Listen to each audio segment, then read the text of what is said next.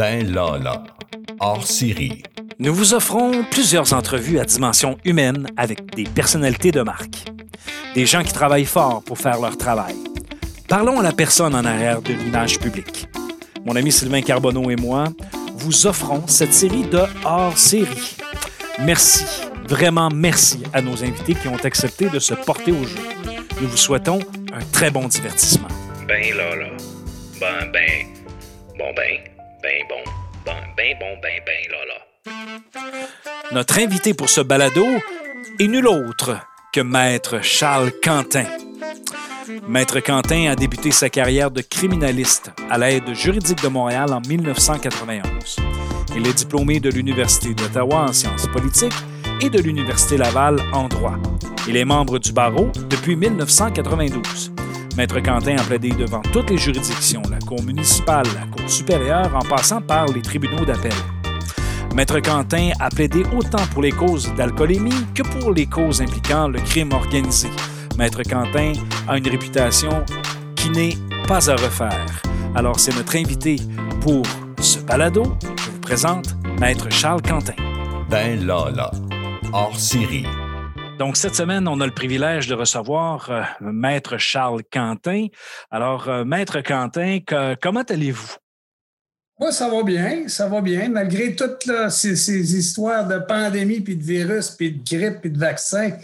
euh, on va passer à travers. C'est comme une, c'est comme n'importe quelle épreuve. Il faut, se prémunir, puis une fois qu'on est dedans, ben, faut, faut, faut voir le bout du tunnel. Puis là, on dirait, on dirait qu'on le voit là, vraiment. Est-ce que vous avez remarqué une hausse des cas de criminalité euh, depuis le début de la pandémie? Est-ce qu'il y a des choses qui ont changé par rapport à votre travail? Est-ce que, est-ce que, est-ce que- est-ce que les, les, euh, les palais de justice sont plus bondés, malgré l'absence de personnes dues à la pandémie? C'est, pas plus en termes de bondé. cause. c'est pas plus bondé en termes quantitatifs, mais c'est plus. Il y a, une espèce de, de, voile, de voile euh, euh, pandémique euh, de- de- alentour de tout euh, ce qui est ce qu'on va appeler la justice. Tout est différent un peu. Le, le- le juge a un plexiglas devant lui, la greffière a des plexiglas tout alentour de elle. Procureur de la couronne, on ne peut pas lui parler sauf en télétravail et sauf euh, euh, au palais de justice avec chacun nos masques et une certaine distance. Euh, pas plus que 25 personnes dans le palais de justice ou, ou à peu près. Donc, euh, il y, y y a un nombre limite d'acceptation. C'est pas n'importe qui qui peut se présenter au palais de justice. Il n'y a plus de médias écrits et de, ben, de toute façon, de médias écrits, il n'y en a pratiquement plus. Là. Il, il reste le quotidien, il reste les journaux, mais c'est beaucoup plus virtuel que ce, que ne l'était. Donc, tout ce qui est alentour de la justice, c'est différent. Mais dans son contenu, c'est à peu près la même affaire.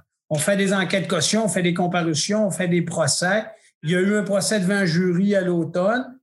Euh, donc, ça reste quand même assez dynamique comme milieu, mais tout son apparat, tout son décorum, toute son, sa mise en application est, est modifiée pour beaucoup. Là. Il- il- on va avoir un lendemain de la pandémie qui va laisser euh, certains, certaines traces. Quand vous dites qu'on va avoir un lendemain de la pandémie qui va laisser certaines traces, parlez-vous de causes reliées à cette pandémie ou encore un retard euh, de la justice? Non, je parle surtout de l'aspect virtuel.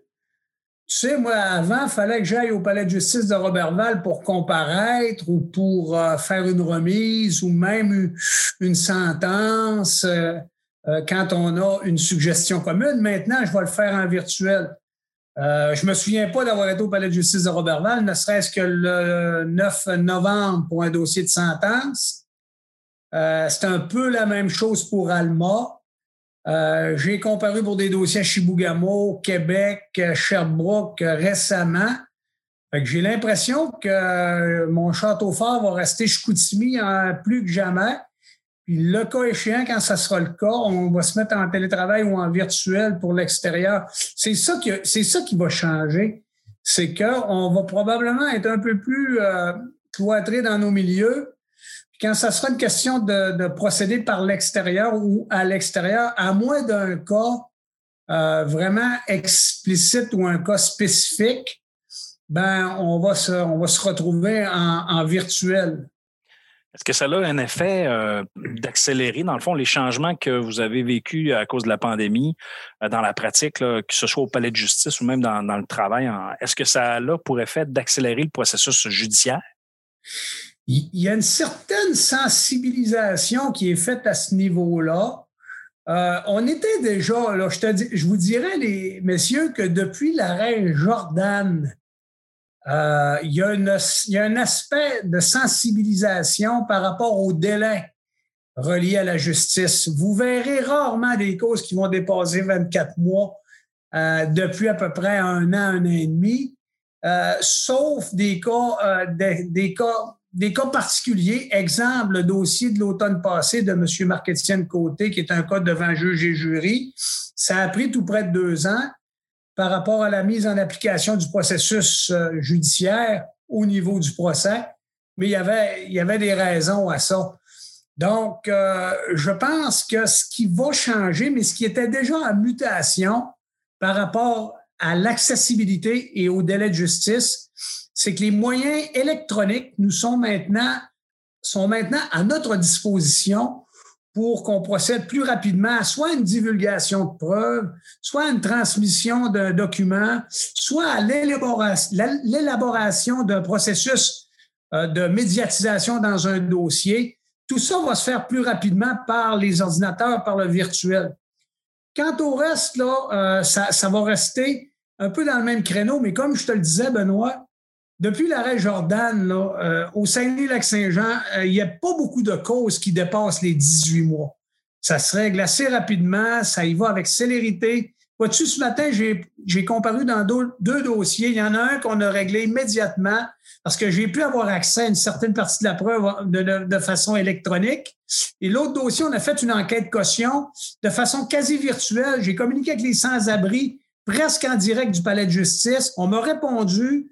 J'ai réussi à rejoindre le père de mon client et on a réussi à le faire remettre en liberté. Là. Si on n'avait pas eu tous ces moyens-là, on n'aurait pas été capable.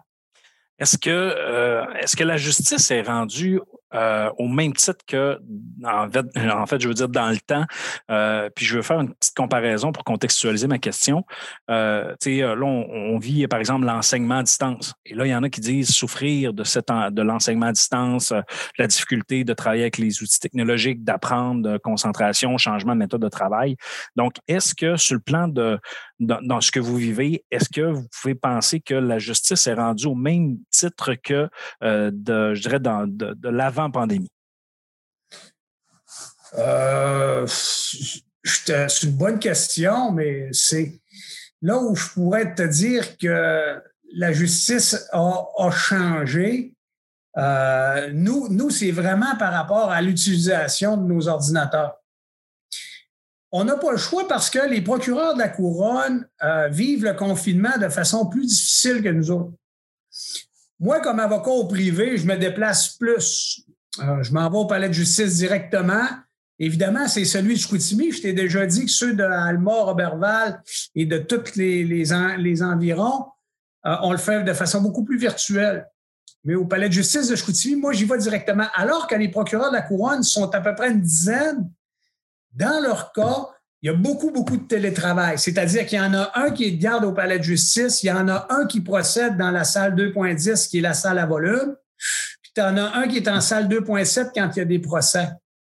Mais les avoir systématiquement tous ensemble dans le palais de justice, ça, je pense pas. Donc, on communique beaucoup en télétravail. La résultante de ça, c'est que je pense que dans un avenir assez rapproché, les dossiers vont se préparer de façon plus efficace avant, il fallait attendre d'être au palais de justice, d'avoir notre tour avec le procureur indiqué dans le dossier ou le, procureur spécifique à chaque dossier. Maintenant, je sais que je peux le rejoindre en télétravail. Donc, à partir du palais de justice, j'amène mon ordinateur, j'attends mon tour pour passer dans la salle 2.10 pour régler un dossier. Et pendant ce temps-là, je pourrais être en télétravail avec un procureur qui est chez lui en, virtuel ou qui est au palais de justice à quelque part ou même dans un palais de justice à l'extérieur. Donc, c'est ça qui va faire une différence. Là. Il y a une accessibilité qui se développe, mais une accessibilité en virtuel. Quand même un peu spécial. Moi, moi je, écoute, j'ai travaillé dans le papier euh, depuis, ça fait quatre décennies que je suis dans le milieu judiciaire.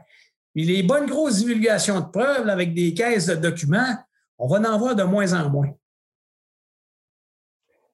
J'aurais envie de vous poser la question, comment avez-vous réagi en tant que juriste quand le gouvernement a demandé à la population de dénoncer leurs voisins? Euh, j'ai réagi un peu comme tout le monde. Là. Euh, on n'a jamais aimé ça quand on était euh, petit bonhomme ou quand on était à petite école, d'être celui qui se faisait appeler le panier percé ou plus en, bon français comme étant le stool. J'ai réagi un peu de cette manière-là. C'est comme si je me sentais interpellé pour foutre le bordel dans mon voisinage. Et je suis très bien placé pour te dire, Sylvain, que la plus grande cause de misère que tu vas retrouver au niveau procédural devant un, tribunal, c'est une chicane de voisins. Je te souhaite pas d'avoir des mauvais voisins, puis je te souhaite pas d'être aux prises avec eux. Donc, c'est un peu le mal nécessaire qu'on nous demande, mais qui est contre-indiqué, je te dirais, pour un bon voisinage, que de dénoncer sa proximité dans sa transgression euh, au niveau des mesures sanitaires. Le monde, ils vont beaucoup de reculons.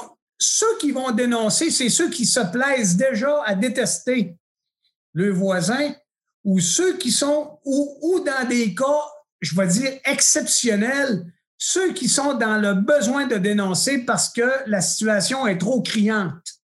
Mais jusqu'à maintenant, est-ce qu'on a vu ce genre de situation-là? Très peu. Est-ce qu'on va en voir? Oui, mais ça sera en très petit, très petit nombre. Mais c'est, euh, mais moi personnellement, je me sentais un peu comme je te l'ai mentionné.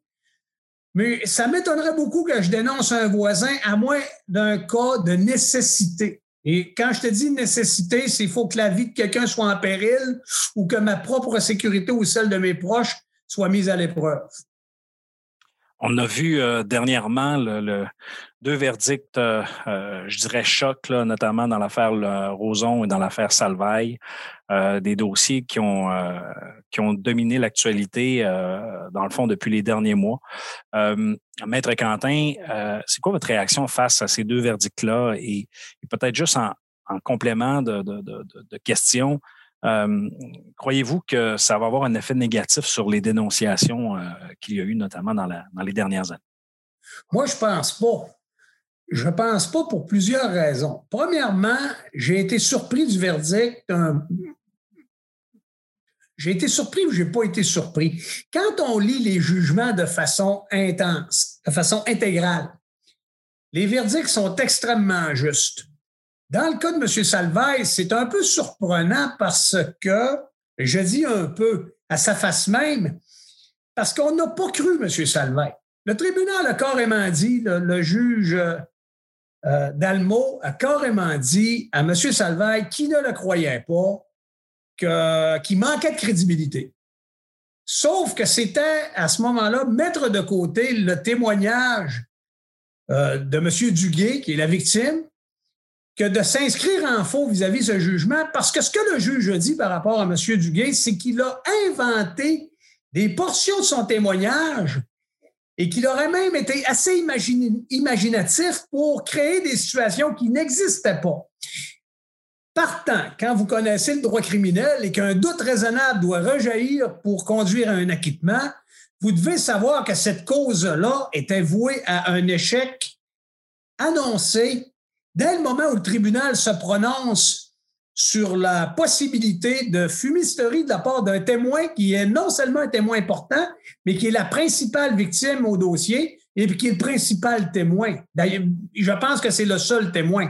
Donc, à sa face même un peu surprenant parce qu'on dit à M. Salvaire qu'on ne vous croit pas, mais quand on connaît la notion du doute raisonnable et qu'est-ce que ça représente, en se prononçant que le témoin principal et la victime est un fabulateur. Il n'y a rien de surprenant. Monsieur Roson, c'est une autre histoire. Parce que Monsieur Roson, ce qu'on a dit, c'est que la présumée victime, Mme Charette, était parfaitement crédible. Qu'elle était, euh, euh, lucide, qu'elle était sincère, que son propos était clair. Mais on a dit également que M. Roson avait une version qui était moins bonne que celle de Mme Charette. Par contre, on a dit que sa version à lui pouvait tenir la route. À partir du moment que vous ne pouvez plus choisir entre deux versions, c'est-à-dire que vous pouvez dire je pourrais croire M. Roson comme je pourrais parfaitement croire Mme Charette, c'est l'application juste et équitable du doute raisonnable qu'en inscrivant un acquittement dans ce dossier-là. Si, si le témoignage de M. Roson avait été du même acabit que celui de M. Salvaille, M. Roson aurait été condamné.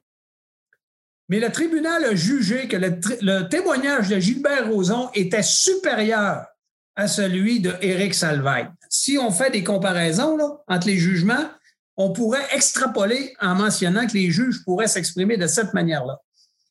Donc, à qui voudrait bien comprendre que le doute raisonnable est un doute qui repose sur la preuve, qui repose exactement sur ce qui a été mentionné à la Cour avec toutes les tenants et aboutissants que l'on connaît, ou que l'on devrait connaître. C'est-à-dire que si on avait toute l'information livrée devant le tribunal et non celle qu'on voit sur les fils, sur les fils de texte et sur les, euh, je vous dirais, sur les médias sociaux, mhm. ben, on, va, on va considérer que ces jugements-là sont extrêmement justes et d'aucune façon, ils ne devraient décourager les victimes qui, dans leur âme et conscience, sont convaincus qu'une, non seulement une situation, mais un individu se doit d'être dénoncé. Le bémol que ça apporte, c'est si vous avez à le faire, faites-le dans les meilleurs délais, autant que possible. Mais on sait très bien qu'il y aura des dossiers tardifs, notamment dans des crimes où les personnes se font agresser quand ils ont 5, 6, 7, 8 ans et que c'est les grands-pères, les grands, les, les, grands-oncles ou les grands-oncles ou, les, parents très éloignés qui, au moment du décès, à ce moment-là, de la mère ou de la grand-mère, on procède à la dénonciation. Vous savez, ce que je veux dire, c'est qu'il y a des dossiers où ça implique les familles qui vont toujours sortir beaucoup plus tardivement. Mais dans le reste de ce que je parle, euh, il faudra agir avec plus de promptitude et de célérité. Est-ce que justement, ce que vous soulevez comme fait, le fait que ça a pris du temps, que c'était des vieilles causes qui datent, euh, euh, on aurait peut-être eu un verdict différent les contenus avaient été plus récentes? Parce qu'il y en a plusieurs qui se sont plaints publiquement de gestes et d'Éric Salvaire et de M. Roson, mais dont les, les causes ont été retenues. Est-ce que c'est ça qui fait toute la différence?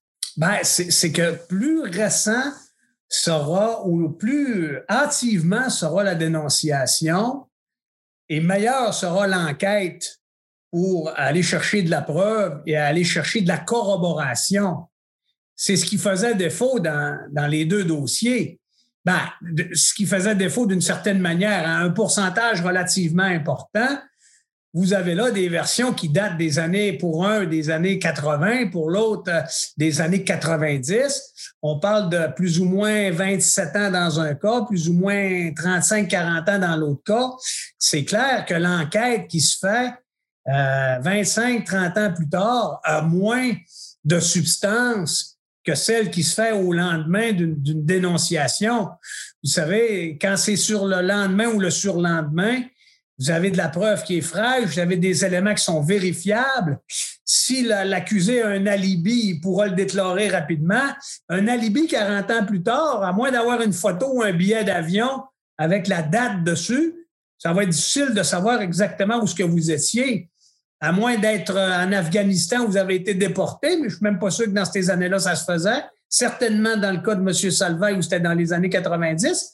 Vous savez, c'est pour ça que je vous dis que l'effet du temps a une, tendance extrêmement négative envers les victimes qui veulent amener un témoignage corroboré et supporté par la preuve.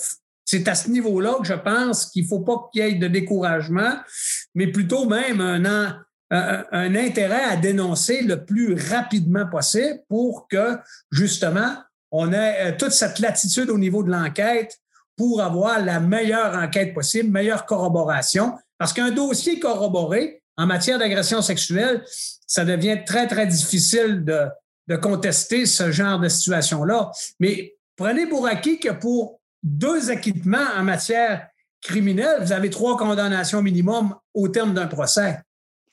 Maître Quentin, euh, on voit maintenant les organisations qui, euh, adoptent des, euh, justement des, politiques internes contre le harcèlement sexuel et le harcèlement psychologique. C'est vraiment rendu monnaie courante dans les établissements, que ce soit scolaires ou dans, en fait dans, les différents, dans, dans, les grandes entreprises principalement. Est-ce que ces politiques-là peuvent avoir un impact justement sur les dénonciations et peuvent et est-ce que ces politiques-là peuvent être prises en considération dans le cas d'une plainte euh, aux criminels? Bien, c'est sûr que actuellement, on vit un règne de dénonciation avec les mouvements MeToo, avec les procès qui ont eu lieu aux États-Unis, avec euh, le phénomène des courageuses actuellement, avec euh, tout le système de, je te dirais, de l'oncle Sam, qui est, je te dirais, un système de, voyeurisme à la limite. Là. Je parle de voyeurisme, mais ce que je veux dire par là, c'est que tout est scruté actuellement. Et à l'ère des médias sociaux, les, je te dirais même que les techniques d'enquête et les moyens à la portée des policiers pour faire les vérifications, pour faire les dénonciations et pour faire euh, ce qu'on appelle les mises en accusation, tout est disponible, tout est là pour la police. Donc, oui, ça a un impact et, oui, ça sera très important dans la mesure où autant on peut penser qu'il y a un découragement à dénoncer des situations, autant on est des, gens avertis et qu'on est des gens qui sont épiés dans leur comportement, dans leurs agissements et même dans leurs écrits. Hein. Facebook est un outil de travail pour tout enquêteur actuellement si on peut parler également, on peut verser, parlant de cette manière-là, on peut verser dans la criminalité virtuelle où vous avez des équipes, des escouades d'enquête cybernétiques pour chasser et traquer les, les, pédophiles sur euh, Facebook, sur Instagram, sur, les médias sociaux, sur le net, sur l'Internet également. Donc, tout ça est une espèce d'amalgame, est une mosaïque de moyens mis à la disposition policière pour chasser et traquer tout, un et chacun des individus que nous représentons en tant que société. Donc, euh, oui, il y a des changements extrêmement importants. C'est très polymorphe comme, euh, situation. Puis évidemment, euh, autant on peut parler que deux jugements négatifs envers deux acquittements peut amener son lot de découragement, autant la lutte est tellement massive, est tellement criante que tôt ou tard, euh, les gens seront satisfaits d'un système de dénonciation qui amèneront leurs résultats. Et même à l'heure actuelle, il y en a des résultats. Euh, vous parliez des réseaux sociaux qui sont de véritables sources pour les enquêteurs. Euh, parlons-en des réseaux sociaux. Trouvez-vous exagéré le nombre de, de demande de, de, de poursuite ou d'arrestation ou d'implication justice euh, simplement dans, dans, dans, les menaces à, peine voilées, mais voilées quand même, qu'on peut retrouver envers des personnalités, des politiciens sur Internet en ce moment et au début de la pandémie? Euh, ben, c'est assez, assez, particulier, mais tout ça, euh, euh, Sylvain, ta question est intéressante parce que je pense qu'on est, depuis un certain temps, j'aurais de la difficulté à te donner la date, on est dans un nouveau règne, on est dans un carrefour historique au niveau des télécommunications et des communications en tout genre.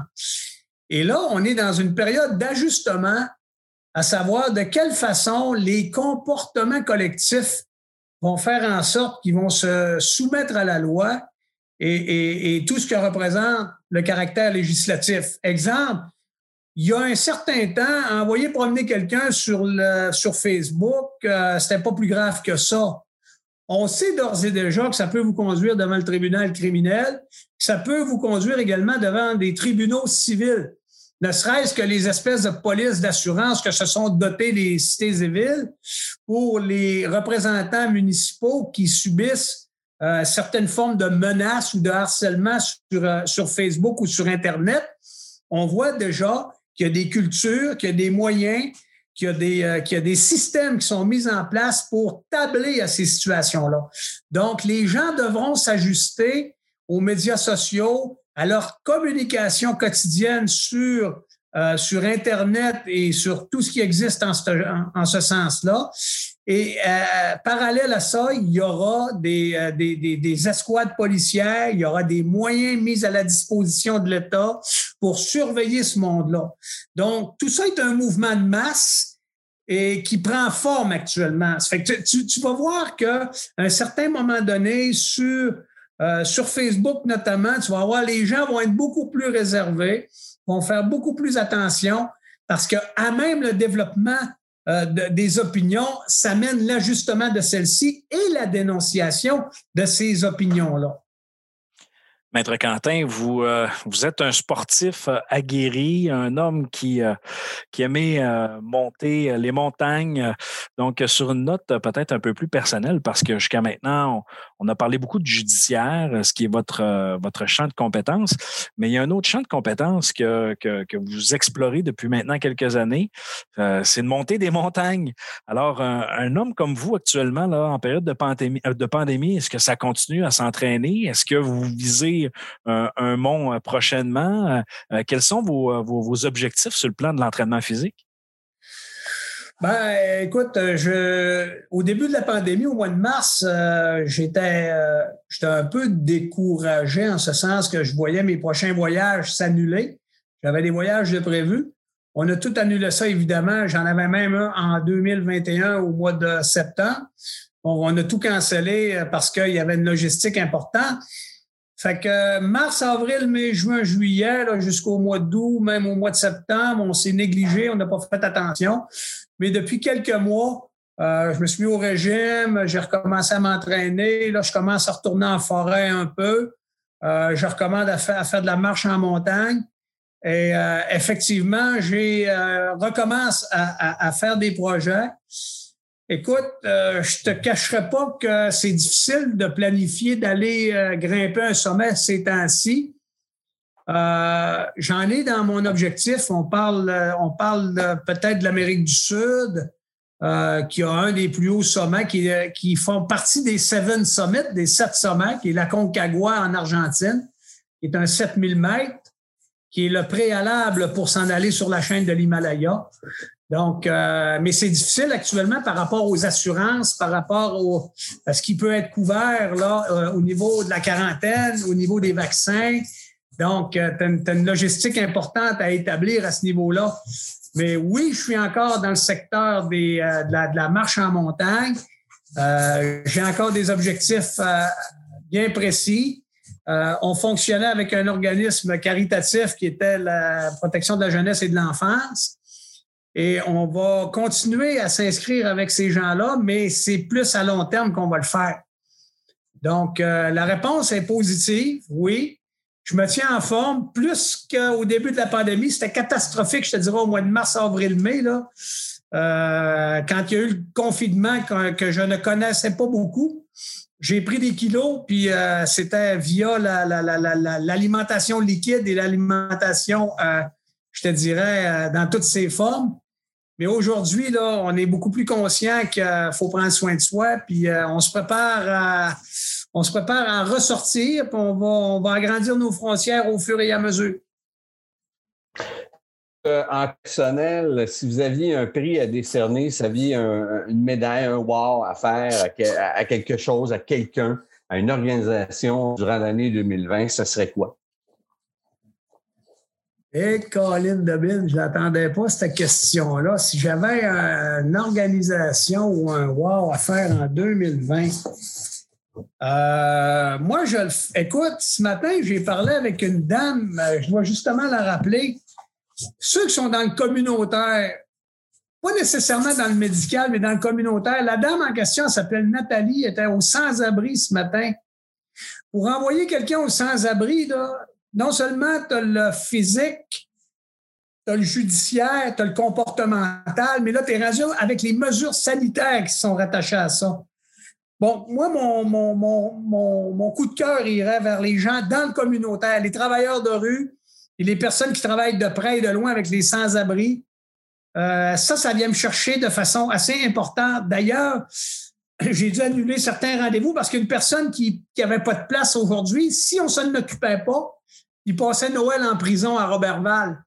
Fait que ça a mis un, peu le monde, le monde sur le pied de guerre. C'est grâce à Nathalie des Sans-Abri que cet homme-là va passer Noël à l'extérieur. Euh, c'est vraiment touchant comme, euh, comme, témoignage, comme wow. Donc, euh, félicitations à Nathalie. donc, Maître Quentin, je vous remercie d'avoir participé à, à, ce, en fait, à ce balado hors série que Sylvain et moi présentons. Euh, on va sûrement avoir l'occasion de se reparler euh, euh, dans un autre contexte, en tout cas, du moins, je l'espère. D'ailleurs, je vous posais la question sur l'activité physique parce que j'avais trouvé que vous aviez bonne mine. je trouve qu'à l'écran, vous avez perdu du poids. Donc, maintenez ces bonnes habitudes, mon cher, mon cher ami. je pense que la santé vous va très bien. Donc, merci. beaucoup. Merci, Maître Quentin. Merci, Sylvain. Est-ce que tu avais un autre commentaire, mon cher ami Sylvain, à ajouter?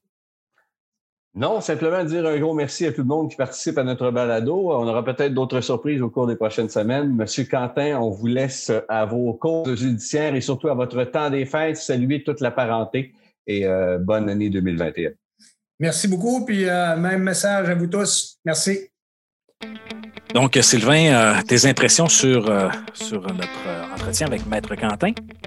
Ben, je note surtout qu'il n'y a pas véritablement que des désavantages à la pandémie, euh, à tout ce qu'on vit. Euh, au niveau euh, technologie, on a avancé à grands pas dans le domaine judiciaire et probablement que cette technologie, technologie-là va apporter que du positif au domaine judiciaire, c'est-à-dire que les arrêts Jordan, les longues procédures vont peut-être comme diminuer au cours des prochaines années parce que de plus en plus, on va se permettre d'utiliser la vidéoconférence, euh, d'utiliser les signatures électroniques pour permettre justement euh, d'accélérer le processus. Donc, il n'y aura pas que eu du négatif dans tout ce qu'on a vu. Oui, puis l'organisation du travail, euh, notamment quand il est en, attente, justement pour, pour une salle, il, est en mesure d'être capable de régler d'autres dossiers en même temps, de contacter euh, en fait, d'autres avocats, euh, notamment de la couronne, pour être capable d'avancer. Euh, donc, c'est quand même quelque chose d'intéressant à ce niveau-là. Donc, l'organisation du travail, l'utilisation de la technologie. autre fait marquant, il a mentionné que, dans le fond, on est en train, on a comme atteint un point de rupture ou un point de changement important, notamment mm-hmm. en lien avec les réseaux sociaux. Les réseaux sociaux. Donc, ça, c'est un fait, un fait marquant. on a vu justement les poursuites qui ont été, en fait, des plaintes qui ont été déposées, ne serait-ce que M. Legault qui, en, a fait, mm-hmm. en avait déposé une et le, gars du lac Saint-Jean qui, avait été. Euh, et, je, pense, sincèrement que les menaces envers le premier ministre et envers d'autres personnalités liées justement aux décisions prises en lien avec la pandémie vont avoir énormément d'impact et beaucoup plus d'impact qu'une petite procédure en deux kidam là, qui, euh, qui, en quelque sorte, dont on dont on n'entend plus parler par la suite. Quand c'est une personnalité telle François Legault, c'est sûr qu'il va y avoir une suite à ça lors de la parution de l'individu, lors du s'entend en bout de ligne parce que ça peut pas demeurer comme ça. Ça va comme, en quelque sorte, il y aura un avant et un après pandémie en matière d'utilisation des réseaux sociaux. Donc, euh, écoute, merci Sylvain pour euh, ce cette magnifique entretien, encore une fois, avec euh, notre invité. Alors, on se reparle au prochain balado. Merci beaucoup, Benoît. Bye bye. Ben Lala, hors Syrie. Ben, ben, bon, ben, ben, bon, ben, ben, bon, ben, ben, là.